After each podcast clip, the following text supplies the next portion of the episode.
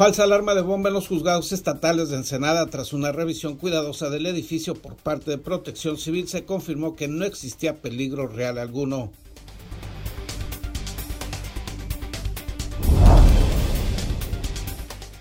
Continúa la aparición de narcomantas en este puerto. En esta ocasión se trató de amenazas efectuadas tanto a elementos policíacos como a grupos rivales de delincuentes.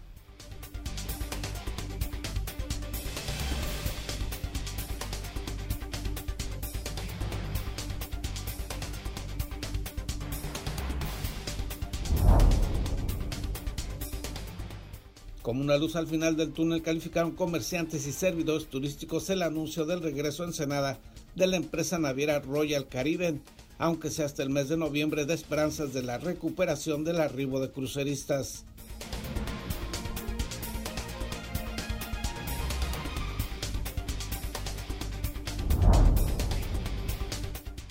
La reanudación de los eventos turísticos tradicionales se hará en el marco de la llamada nueva normalidad reduciendo actividades y los aforos en las asistencias. Ejemplo de ello será la regata Newport Beach Ensenada, que celebrará en días próximos su 73 tercera edición.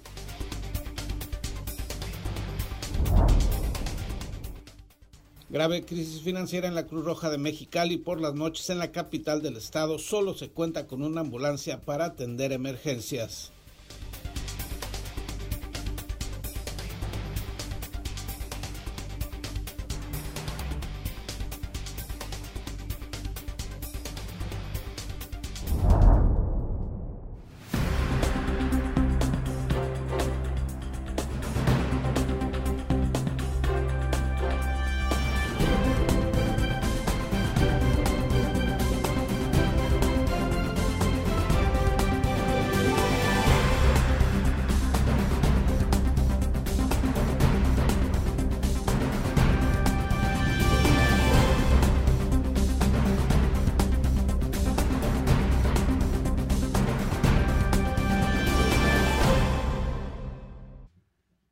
Bienvenidos a Zona Periodística de este miércoles 14 de abril de 2021. Este noticiario es una coproducción del periódico El Vigía, Canal 66 de Mexicali y en La Mira TV, la plataforma digital de Ensenada. En información de la Dirección de Seguridad Pública Municipal se informa del homicidio de dos personas durante la noche de ayer y las primeras horas de este miércoles el primero de estos asesinatos ocurrió en la avenida Morelos, entre las calles Primera y Segunda, alrededor de las 22.40 horas, sitio donde un hombre fue muerto a tiros, según confirmaron los oficiales que atendieron el reporte. El segundo de los asesinatos ocurrió en la invasión Villas del Roble, en la calle Ángel de la Guarda, con el cruce de Isla Azteca. Esto ocurrió casi a las 2 de la mañana de este miércoles. En ese lugar se reportaron dos personas lesionadas con arma blanca y al atender el llamado los elementos policíacos encontraron a una persona ya muerta y a otra herida de gravedad, la cual fue trasladada a un hospital de este puerto. Dos muertos durante la noche de ayer y la madrugada de este miércoles. Y también ayer hubo una falsa amenaza de bomba que generó una gran movilización en los juzgados de la avenida Pedro Loyola de esta ciudad. César Córdoba Sánchez nos informa al respecto. Solo una intensa movilización de cuerpos de emergencia y el desalojo de más de 180 personas ocasionó una amenaza de supuesta bomba en los juzgados civiles de este puerto registrada la mañana de ayer. El edificio de los juzgados civiles, familiares y justicia alternativa de la avenida Pedro Loyola permanecieron cerrados por más de dos horas debido a un reporte anónimo a la línea de emergencias 911 que alertó de un artefacto explosivo en su interior. Durante este lapso de tiempo, la gasolinera ubicada en la parte posterior de los juzgados no paró operaciones. El acceso al edificio público fue cerrado a los usuarios por la Policía Municipal, Protección Civil, Guardia Nacional y Ejército Mexicano. Al sitio también acudieron bomberos de Ensenada. El coordinador de la Unidad de Protección Civil, Julio Obregón Angulo, dijo que se realizó una búsqueda en el interior del edificio y no se encontró ningún objeto sospechoso. Se evacuaron 186 personas y muchas de ellas eran ya gente que estaba en el interior aquí haciendo eh, algún trámite administrativo. Este, pero en espera ahorita este, muchos se retiraron y pues prácticamente el, el personal de base es el que se encuentra presente. Se retornó a la operación del juzgado, señaló porque la unidad de materiales de guerra del ejército mexicano realizó la segunda inspección, calificó de manera positiva el anterior proceso y autorizó la apertura del lugar. El titular de Protección Civil señaló que se implementaron los procedimientos establecidos para una contingencia por un aparato explosivo y por fortuna no se encontró nada irregular. Por su parte, el Poder Judicial del Estado señaló en comunicado que había siete audiencias programadas por la mañana, mismas que fueron suspendidas por el reporte y se retomaron después de que las autoridades autorizaron la operación. Para En la Mira TV, César Córdoba. Continúa la aparición de las llamadas narcomantas en esta ciudad, aunque en esta ocasión, para ser más precisos, se trató de una narcotabla. Mario N., de 31 años, fue descubierto por la policía municipal en el momento que sacaba una caja de color negro de la cochera de una vivienda del fraccionamiento Juan Diego Residencial de la calle de las Rosas y Boulevard Sertuche. Pero al mirar la unidad policíaca arrojó al piso la caja que cargaba con los objetos ajenos. Después comenzó a caminar de manera apresurada para alejarse de la vivienda cuando fue detenido por la Dirección de Seguridad Pública Municipal. La narcomanta número 7 del presente año y segunda en este mes fue colgada la madrugada de este lunes en transitado puente vehicular. Luego fue retirada y quemada por otros desconocidos. La reciente manta fue reportada a la policía municipal alrededor de las 3.20 horas de ayer en uno de los barandales del Puente del Gallo, ubicado en la avenida Reforma y Libramiento Esmeralda. Minutos posteriores, la corporación recibió otro reporte de la central de emergencias de C4 en el sentido que la manta había sido descolgada. El gobierno municipal de Ensenada inmovilizó otras 25 máquinas de juego del Casino Caliente, franquicia perteneciente a Jorge Hangron, luego de que no cumplieron con el pago de revalidación de permiso. La empresa asegura que fue ilegal la clausura porque actualmente hay un emplazamiento a huelga. Alrededor de las 3 horas del 13 de abril se inició una persecución policíaca en el municipio de Rosarito sobre la carretera transpeninsular, llegando a la delegación del Sausal, en dicha zona, el vehículo que se estaba dando la fuga, conduciendo peligrosa y temerariamente, se impactó con un poste de alumbrado público, causando solo daños materiales. Posteriormente fue asegurado el conductor por unidades de ambos municipios. Sigue activo el incendio forestal en Isla Guadalupe, cuyas llamas han consumido flora silvestre y según los expertos el fuego está bajo de la tierra. Información de la Secretaría del Campo y Seguridad Alimentaria mostró que el fuego se encuentra activo en la punta norte de la ínsula, pero ha sido sofocado aproximadamente en un 90% y está bajo control. Para En la Mira TV, David Amos.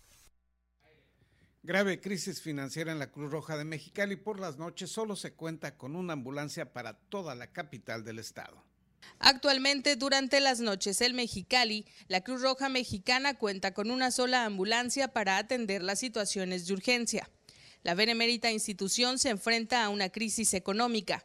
En sus finanzas hay un déficit de más de 5 millones de pesos a raíz de la baja recaudación en trámites de placas, así como la suspensión de las colectas escolares y boteos debido a la pandemia y esta situación obliga ya a tomar medidas de austeridad. Hemos cancelado proyectos, por ejemplo, en la adquisición de, ambulancias. Eh, el año pasado no pudimos comprar ambulancias. Yo siempre he mantenido, he procurado mantener un stock de 20 ambulancias siempre. Por eso cuando me dicen cuántas ambulancias, siempre son 20, ¿no? ¿Por qué? Porque se van dando de baja algunas, pero las reponemos comprando una o dos ambulancias por año. El año pasado no pudimos.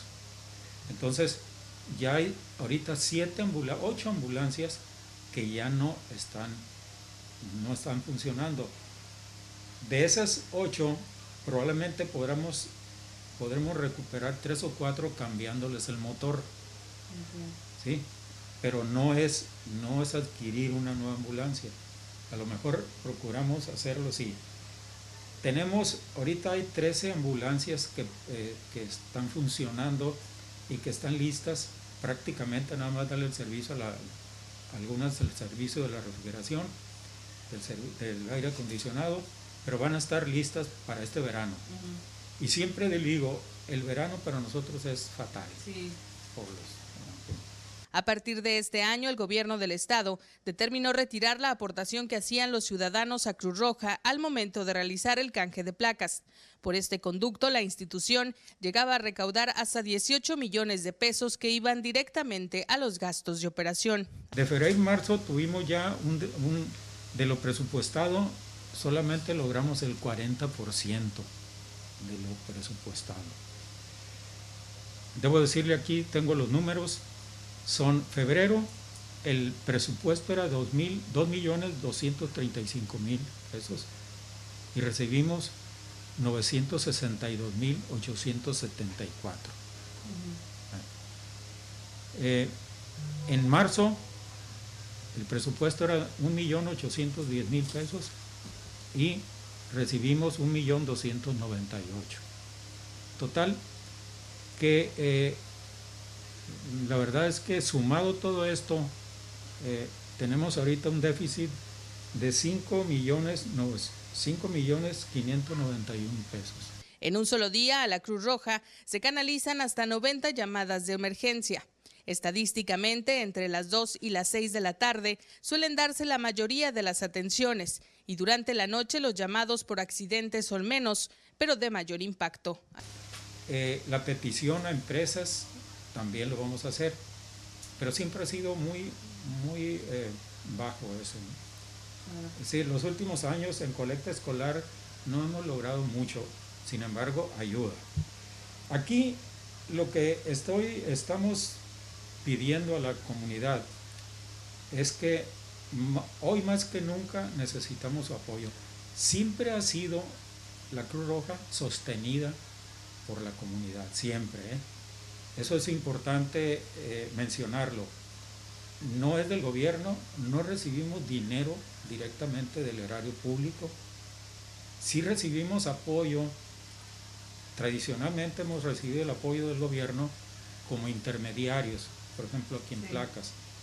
Eh, no directamente dinero del, gobierno. ¿no? Si la Cruz Roja deja de operar por falta de ingresos, su titular pone en duda la capacidad que tienen las instituciones para responder a las emergencias que se registran en la ciudad. En contacto informan Cristian Ibarra y Erika Gallego, Canal de las Noticias. Vamos a una pausa al regreso a la información sobre la gradual recuperación de la actividad turística en Ensenada.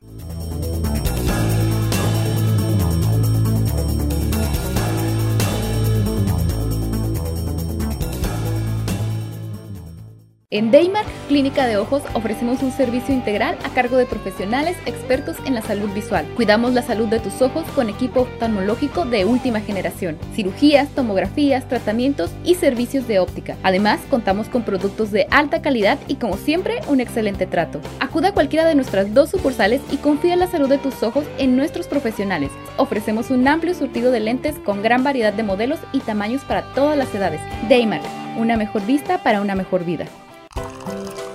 Conseguiste esa cita o reunión que tanto deseabas y quieres que todo salga perfecto.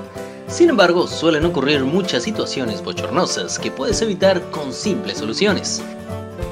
Una de las peores es ensuciar tu ropa con la comida.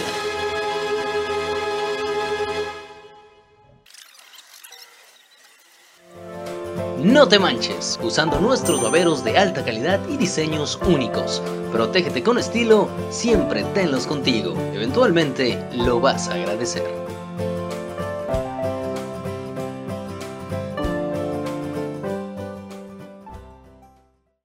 Sin rodeos. El COVID existe. El COVID cuesta. El COVID duele. El COVID mata.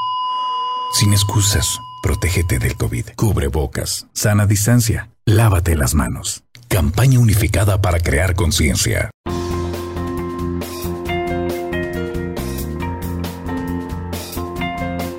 Usa cubrebocas. Puede salvar tu vida, la de tu familia y la de todos. Indispensable para salir y sana distancia. Por tu salud, no te lo quites. Salva vidas. Póntelo. Somos periodistas y lo traemos bien puesto. Por tu seguridad y la de todos, usa el cubrebocas siempre. Somos periodistas y lo traemos bien puesto.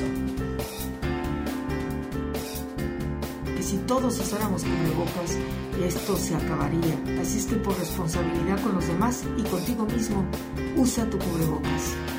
Soy periodista y lo tengo bien puesto. Cuídate y cuida a los demás. El cubrebocas puede hacer la diferencia. Por favor, utilízalo. soy periodista y yo lo traigo mi puesto. Prevenir contagios es la meta.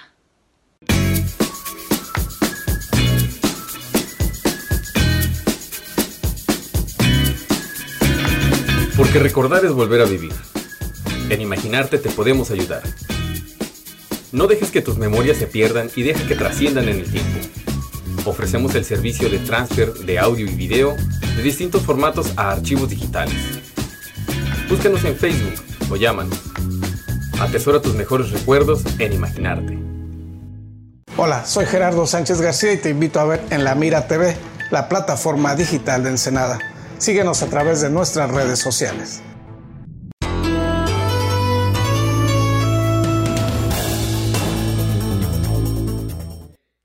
Del 23 al 25 de abril se, realiza, se realizará la 73 tercera edición de la regata Newport Beach Ensenada. 73 años de estarse realizando esta competencia náutica que solo se suspendió en el 2020 por causa de la pandemia. La reanudación de la regata Newport Beach Ensenada, uno de los eventos turísticos de mayor tracción en esta ciudad, se hará bajo las reglas de la nueva normalidad en la cual se reducirán tanto las actividades como el número de asistentes a las mismas.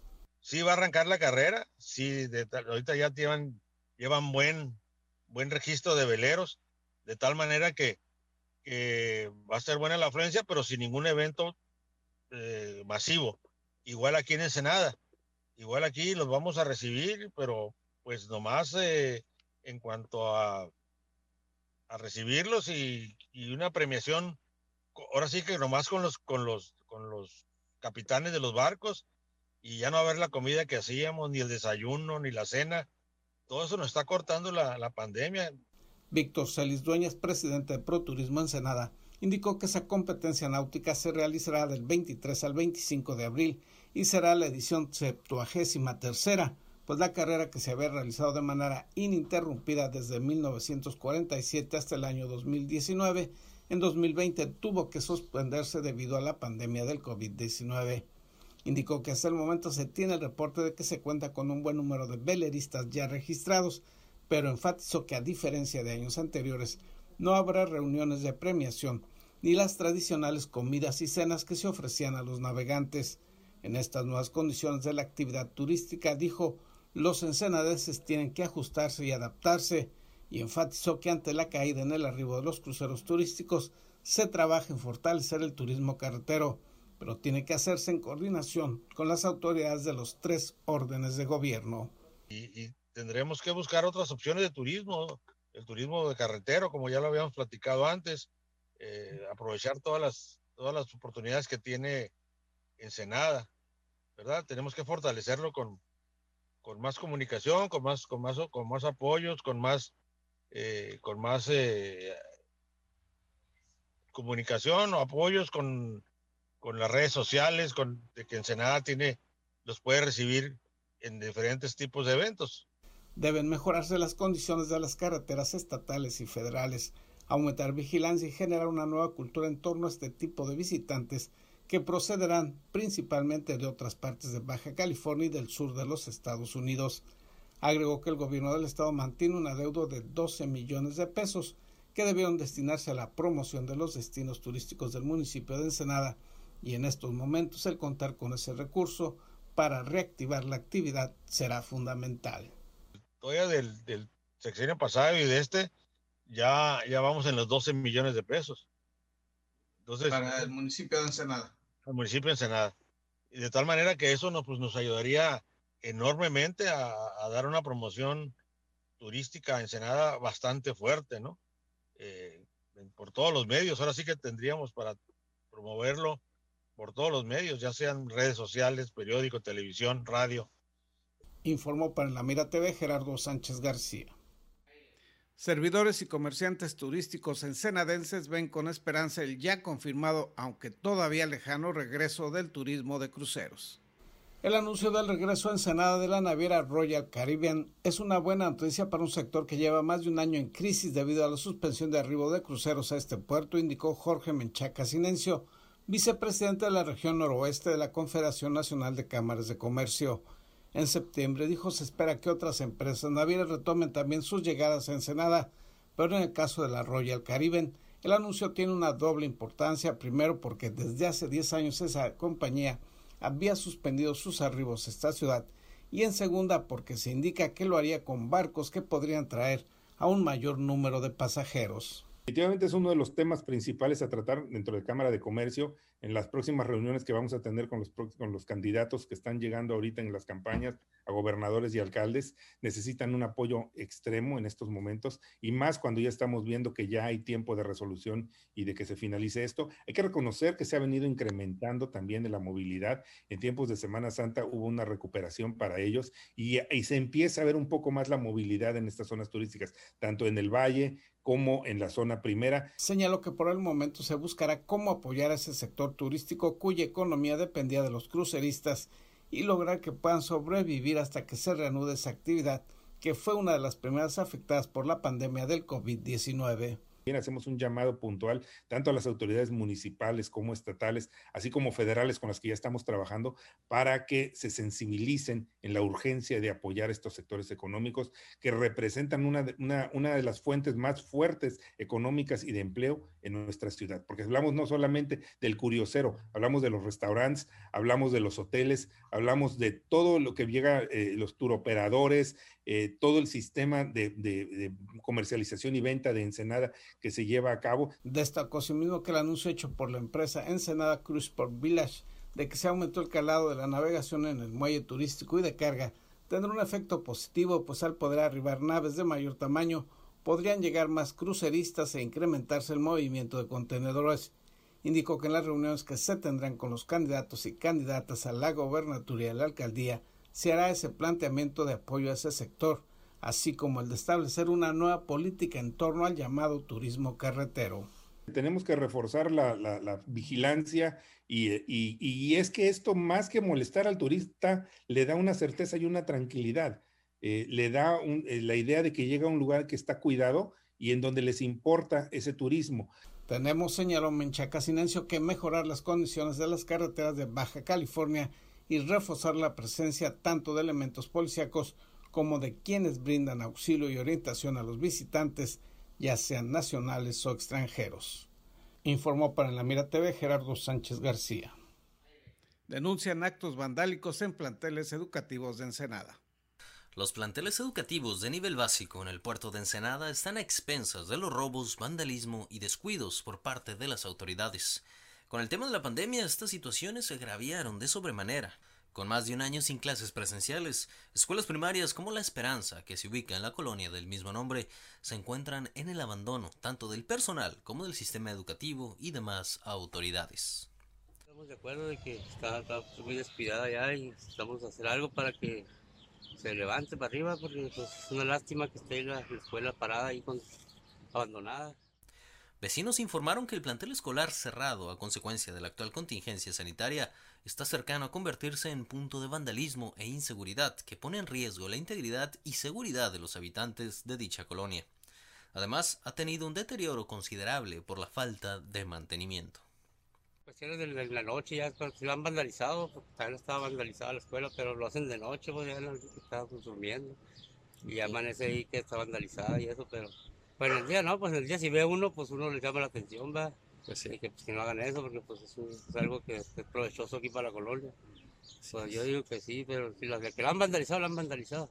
Por otra parte, los colonos informaron que tienen inclusive la disponibilidad de darle el mantenimiento necesario, puesto que muchos familiares asisten a la primaria Esperanza. Sin embargo, ninguna autoridad o coordinador de dicha primaria ha tenido la iniciativa de organizarlos. Pues ojalá que pues, se uniera la gente para hacer algo, porque pegar una limpiada, desmontar entre todos. Yo me pongo, yo me presto para, si gustan, puedo cooperar también a, a ahí. Nomás que, pues, juntarnos todos los vecinos aquí. Al ubicarse la escuela en una zona de difícil acceso, en pleno cerro, sumado al incremento de vegetación y desechos, el plantel educativo se convierte en punto de alto riesgo que podría generar incendios. Los vecinos lamentaron el abandono de dichas instalaciones públicas, pues además de generar inseguridad en la zona, en un futuro podría representar una mayor inversión poder rehabilitarlas, y con esto los mayores afectados serán los niños, que necesitan de esta escuela para su crecimiento educativo. Para En la Mira TV, David Amos. Con lo anterior concluye la edición de este día. Le agradecemos que nos haya acompañado. Le recordamos a los adultos mayores de 60 años que hoy inicia la segunda fase de vacunación en contra del COVID-19 para los residentes de la zona urbana de Ensenada. Las personas que se hayan vacunado en los diferentes planteles educativos que se utilizaron para este fin en la primera dosis tendrán que hacerlo en ese mismo sitio. Quienes fueron vacunados en el Centro de Alto Rendimiento de Valle Dorado tendrán que acudir nuevamente a ese lugar para recibir la segunda dosis. Que tenga usted un excelente miércoles.